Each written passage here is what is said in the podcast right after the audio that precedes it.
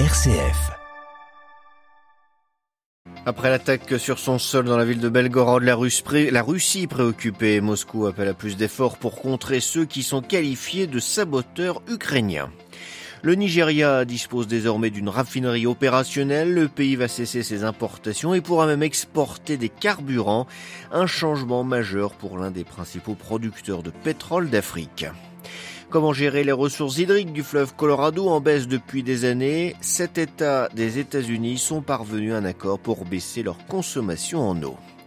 Le cessez-le-feu décrété par le gouvernement colombien avec l'ENC suspendu après l'exécution de quatre adolescents par de présumés membres de ce groupe dissident des FARC. Radio Vatican, le journal Xavier Sartre. Bonjour, Moscou ouvre une enquête pour terrorisme au lendemain de l'incursion d'un groupe armé venu d'Ukraine dans la région frontalière de Belgorod sur le territoire russe. Kiev a nié être responsable de cette attaque qui a fait plusieurs blessés, mais la Russie semble bien déterminée à combattre ceux qu'elle qualifie de saboteurs ukrainiens, Delaïde Patrignani. Oui, Xavier, le porte-parole de la présidence russe a exprimé ce matin devant la presse la profonde préoccupation du Kremlin. Parlant de combattants ukrainiens en activité contre la Russie, Dimitri Peskov a réclamé plus d'efforts. L'opération militaire spéciale en Ukraine se poursuit pour que cela n'arrive plus, a-t-il insisté. Le comité d'enquête russe, l'organe chargé des principales investigations russes, suit également l'affaire. Il veut établir l'identité des assaillants et toutes les circonstances de l'incident, indique-t-il dans un communiqué. Dans la région frontalière de Belgorod, le régime antiterroriste est maintenu. Une première depuis le début de la guerre. L'armée et les services spéciaux tentent de neutraliser le groupe estimé à environ 80 saboteurs. Des civils ont également quitté au moins neuf localités.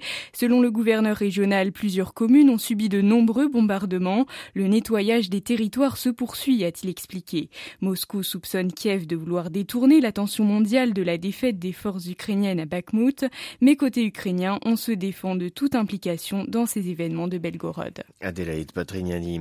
En Ukraine, cette fois, visite ce matin du président Zelensky sur la ligne de front dans la région de Donetsk. L'occasion pour lui de saluer les troupes, de remettre des médailles et de saluer tout particulièrement l'infanterie de marine ukrainienne à l'occasion de la journée ukrainienne qui lui est dédiée. Volodymyr Zelensky en a profité aussi pour annoncer la création de nouvelles brigades de ces unités.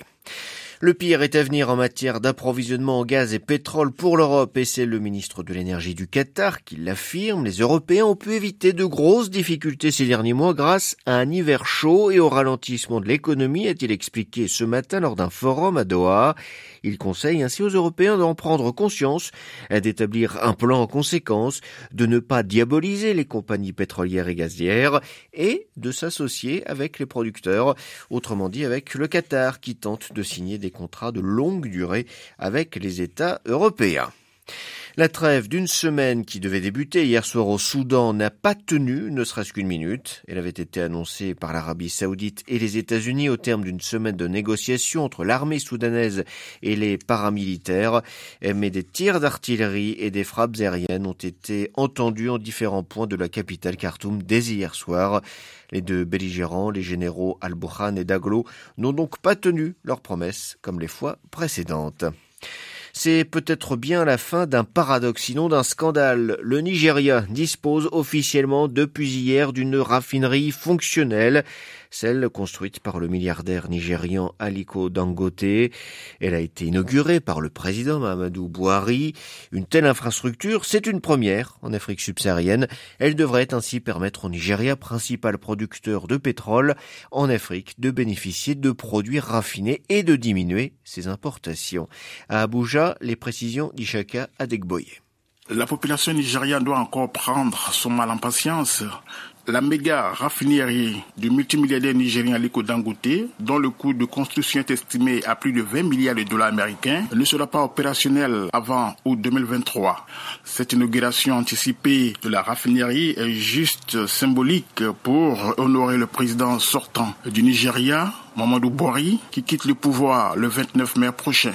Bâti sur une superficie de 2500 hectares dans la zone franche de Leki, dans la périphérie sud de Lagos, la méga raffinerie de Dangote ayant une capacité de production de 650 000 barils de pétrole par jour va combler le déficit des quatre raffineries obsolètes et non opérationnelles du gouvernement nigérian.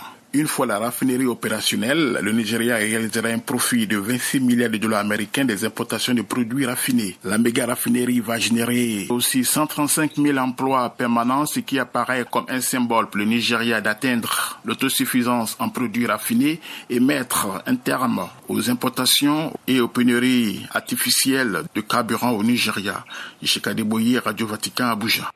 Ousmane Sonko, toujours absent à la reprise aujourd'hui de son procès pour viol à Dakar, l'opposant sénégalais refuse de se présenter devant les juges tant que sa sécurité ne sera pas garantie par l'État. Ousmane Sonko, candidat à la présidentielle de 2024, est donc accusé de viol et de menaces de mort contre une masseuse. Chaque audition est placée sous protection policière par crainte de troubles. La campagne présidentielle en Turquie n'a pas mis l'activité de l'armée turque en Irak en pause. Ce matin, un drone turc a en effet tué trois combattants un mouvement yazidi affilié au PKK turc. Ils étaient membres des unités de résistance du Sinjar. Trois autres personnes ont été blessées. Ça s'est passé donc dans le nord de l'Irak. Depuis hier, nous sommes entrés dans la semaine Laudato aussi voulue par le pape François, semaine dédiée aux soins de notre maison commune, la Terre. Hasard du calendrier, sept États américains riverains du fleuve Colorado se sont mis d'accord pour réduire leur consommation d'eau. Il y avait urgence car le fleuve approvisionne 40 millions de personnes sans compter l'irrigation des cultures. Or, le Colorado est un cours d'eau surexploité et exsangue après des décennies de sécheresse aggravée par le changement climatique. À New York, les explications de Loïc Loury. 3 milliards 700 millions de mètres cubes d'eau puisés dans le Colorado économisés d'ici 2026 dans un premier temps. Voilà ce que prévoit l'accord annoncé hier par Washington. Ces coupes seront réalisées par trois États, la Californie, le Nevada et l'Arizona qui réduiront chacun leur consommation de 13% et ne seront que partiellement compensées par le gouvernement fédéral. Un accord historique annoncé après un an de difficiles négociations pour amender une arcade loi de la rivière datant de 1922 est basée sur une règle du premier arrivé, premier servi qui avantage les agriculteurs californiens. Mais les inquiétudes autour de l'approvisionnement en eau de l'Ouest américain et les menaces de l'administration Biden de passer en force auront eu raison des crispations. La pluie enfin tombée en abondance l'hiver dernier dans la région, ce qui aura fait gonfler le cours du fleuve, a également adouci les positions des uns et des autres un sursis qui ne devrait toutefois être que de courte durée. New York, Loïc Loury, Radio Vatican. Toujours aux États-Unis, républicains et démocrates négocient toujours pour éviter un défaut de paiement. Hier, le président Biden a reçu à la Maison-Blanche le président de la Chambre des représentants. Des progrès ont été réalisés, le ton était plus courtois, mais aucun accord n'a pour le moment été trouvé entre une administration qui voudrait relever le plafond de la dette pour autoriser le financement de plusieurs réformes et une opposition républicaine qui n'entend pas faire gonfler la dette. Un coup dur pour la politique de pacification du président Petro en Colombie. Son gouvernement a suspendu le cessez-le-feu bilatéral avec un des groupes de dissidence des FARC. En cause, la mort de quatre adolescents d'origine indigène. À Bogota, les précisions d'Anne Proenza. Toutes les opérations militaires ont donc été réactivées dans quatre des 16 départements où opère l'état-major central, dit l'EMC, un des principaux groupes de dissidence des FARC qui n'avait pas souscrit à l'accord de paix de 2016. La raison, l'assassinat de quatre jeunes Indiens Mukui, assassinés dans le département du Putumayo, est donc attribué à l'EMC. Selon plusieurs versions, les quatre adolescents avaient été recrutés par ce groupe armé et auraient sans doute tenté de déserter. C'est un fait atroce que rien ne justifie, a souligné le président Gustavo Petro, qui, depuis son élection, a promis la paix totale et tente d'entamer pour cela de difficiles conversations avec tous les groupes armés colombiens. Le cessez-le-feu bilatéral avec l'EMC avait été accordé depuis le 1er janvier et une table de négociation de paix devait s'installer dans les prochains jours. L'EMC a cependant démenti ces dernières heures être responsable de ces assassinats et a critiqué avec véhémence les critères de vérification du gouvernement. Et pour l'instant, en tout cas, les négociations sont en veille. Anne Proenza, Bogota pour Radio Vatican. Voilà, c'est la fin de cette édition. Prochain retour de l'actualité en langue française, ce sera 18h heure de Rome. D'ici là, vous pouvez nous retrouver sur notre site internet www.vaticannews.va. Excellente journée à toutes et à tous.